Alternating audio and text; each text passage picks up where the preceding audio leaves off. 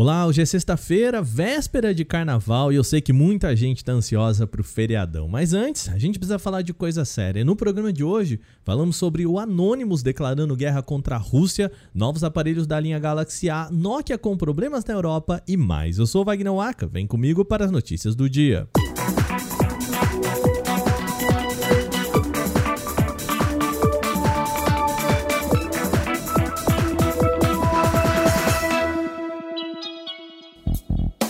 Poucas horas após a Rússia iniciar a invasão na Ucrânia na madrugada desta quinta-feira, o grupo hacker Anonymous afirmou que está iniciando uma guerra cibernética contra a nação russa. O anúncio foi feito por meio das redes sociais do grupo e no comunicado Anonymous também afirmou ter sido responsável por ataques virtuais que aconteceram contra sites do governo e da emissora de TV estatal RT. A informação da queda dos sites do governo russo foi ratificada por Dmitry Peskov, o porta-voz do Kremlin, que comentou que algumas páginas ligadas ao Estado enfrentavam instabilidade nesta quinta-feira. Um dia depois, nessa sexta, todos os serviços, tanto do governo russo quanto da emissora de TV, já estavam funcionando normalmente, mas o grupo prometeu novos ataques. O Galaxy A53 5G teve algumas imagens com novas opções de cores divulgadas na internet pelo portal WinFuture. Segundo o site, o aparelho terá uma versão na cor laranja, além dos tradicionais modelos azul, preto e branco. Pelas imagens, o celular deve ter um visual bastante parecido com o seu antecessor, com módulo de câmeras pintado na mesma cor do restante do painel traseiro. O posicionamento de câmeras também é o mesmo, com as três principais lentes alinhadas na vertical. Além disso, o aparelho deve contar com chip Exynos 1200, 6 GB de memória RAM e 128 ou 256 GB de armazenamento interno. Ainda não foi divulgada uma data oficial para o lançamento do Galaxy A53 5G, mas rumores indicam que isso pode acontecer já nas próximas semanas. A Motorola anunciou o seu novo smartphone topo de linha, o Edge 30 Pro, modelo com diversas características que chamam a atenção, como o processador Snapdragon 8 Gen 1.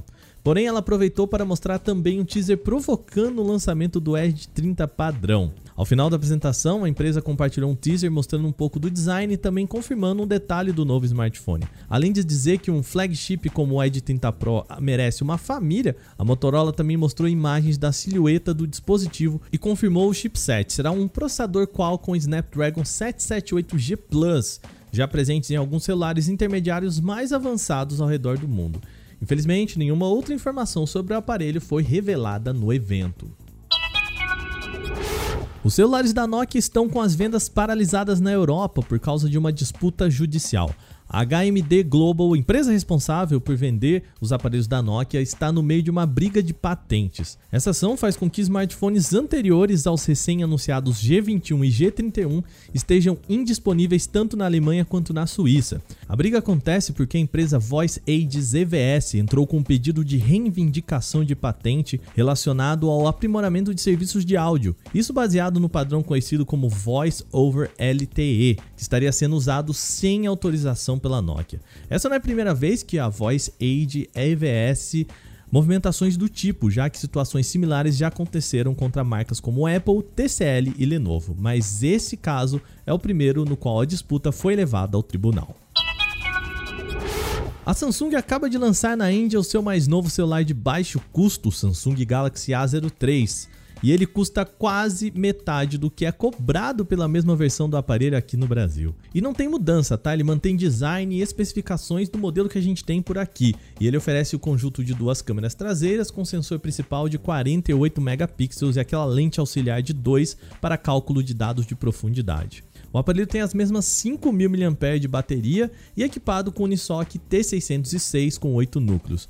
Na Índia, o smartphone possui uma variante de 3 GB de memória RAM e 32 de armazenamento interno, além de outra com 4 GB de memória RAM e 64 de espaço para armazenamento interno.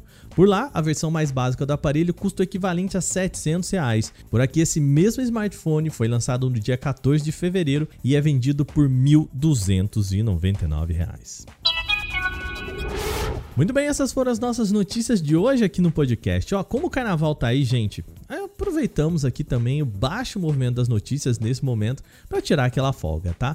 Assim o nosso programa volta só mesmo na quarta que vem. Então, final de semana, segunda e terça, a gente tira aquele descanso, volta só na quarta. Combinado? E a gente aproveita também para deixar outro recado, tá? Nesse carnaval ainda com Covid, gente, cuidado redobrado, hein? Na medida do possível, mantenha a máscara, álcool em gel, distanciamento e, como sempre, use camisinha. Com cuidado, a gente vai sair dessa. Este episódio foi apresentado, roteirizado e editado por mim, Wagner Waka, com a coordenação de Patrícia Gnipper. O programa também contou com reportagens de Dácio Castelo Branco, Vinícius Mosquen, Gustavo de Liminácio e Victor Carvalho. A revisão de áudio é da Mari Capetinga. Agora a gente vai ficando por aqui. Um bom carnaval para vocês. Até quarta-feira. Abraço.